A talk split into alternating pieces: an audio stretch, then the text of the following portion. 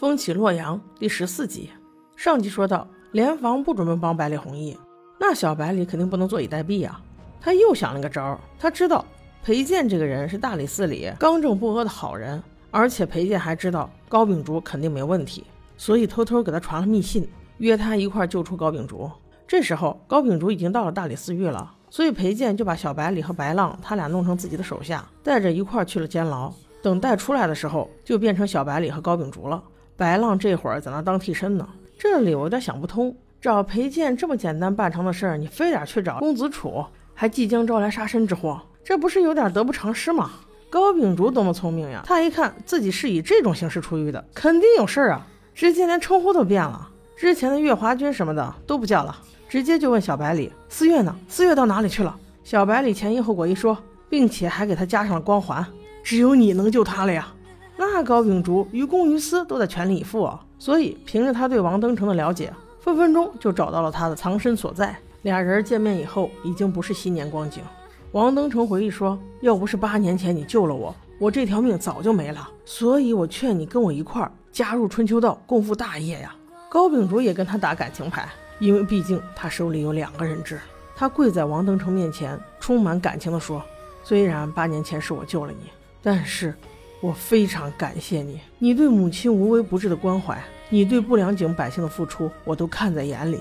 王登成以为高秉烛心软了，趁机说：“那是这，你赶紧杀了武思月，咱俩带着老娘赶紧走。”高秉烛却说：“春秋道那帮混蛋，他们是我的仇人呐，我怎么可能加入呢？你回头吧，我放了你，行吗？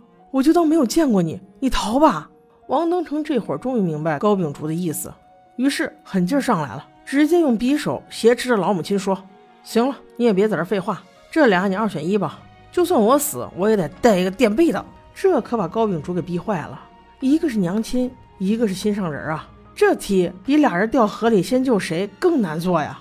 不过高秉成很聪明啊，他只思索片刻便道：“你给我时间，让我给老母亲磕三个头吧。”这时我本以为他准备杀他的母亲，但是细一想，不应该啊。他边磕头边说着：“娘亲，是孩儿对不住你，希望以后您能自己照顾好自己。”这样的话，我听懂了，这明显是要自杀呀！下一秒，他抽出弯刀，正准备抹了自己脖子的时候，是他的妈妈再一次救了他。老母亲猛地喊了一句：“小饼子！”众人都惊呆了，这老太太难道清醒了吗？这也太巧了吧！原来让人出乎意料的是，这老太太其实时时刻刻都清醒着，她的疯是装的，至今已经五年了。他是为了让儿子能够过得轻松些，不要一边想着报仇，一边想着照顾自己。但是此刻明显自己已经成了真正的拖累，所以他甘愿用自己的命换来儿子和将来儿媳妇的命。于是老太太下定决心，在几人都无防备的情况下，把自己的脖子靠向了匕首。就在这时，裴健带着护卫赶到，他把武思月给放开，却没有重新带走高秉烛，给高秉烛留下了跟母亲道别的时间。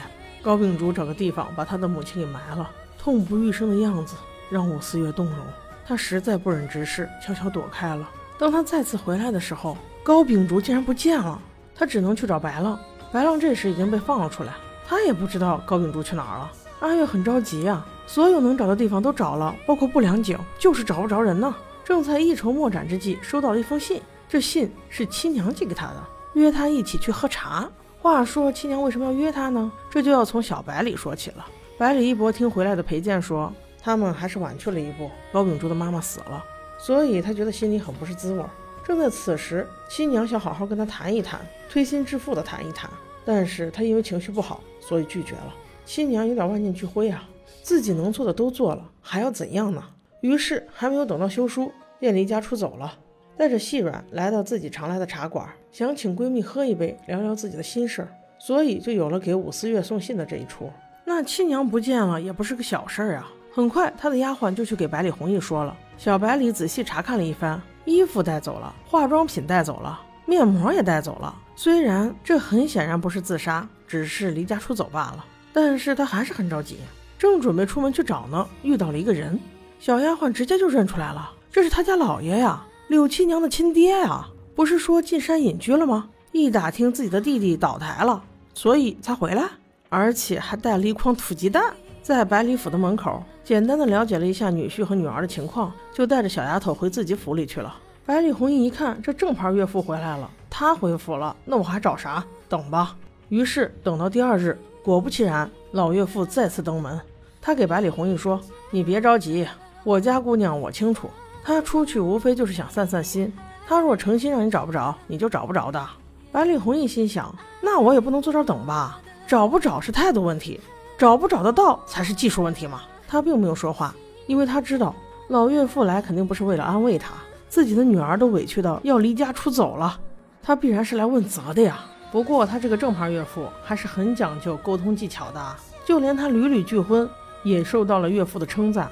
但是刘老爷就是不明白一点，我家姑娘心理素质这么好，你到底是让她受了多少委屈，她才不得已离家出走啊？听到这些，百里一博无言以对啊。这确确实实就是他做的不好嘛。首要任务还是先找回娘子再说吧。另一边，武思月回到家，这才跟哥哥说了这两天发生的事儿，把武萧爵给气的，说啥也要派人把高秉烛给抓回来。武思月跪下求他说：“只要你放了高秉烛，我干嘛都行。”武萧爵一听这更来气，你竟然为了那个狂徒跪下来求我？估计他心想：我能放了他才怪。那故事演到这里，情感线已经非常清晰了。我都迫不及待想看一下下集，他们是怎么和好的啦？有没有谁知道？留言告诉我吧，我好急呀！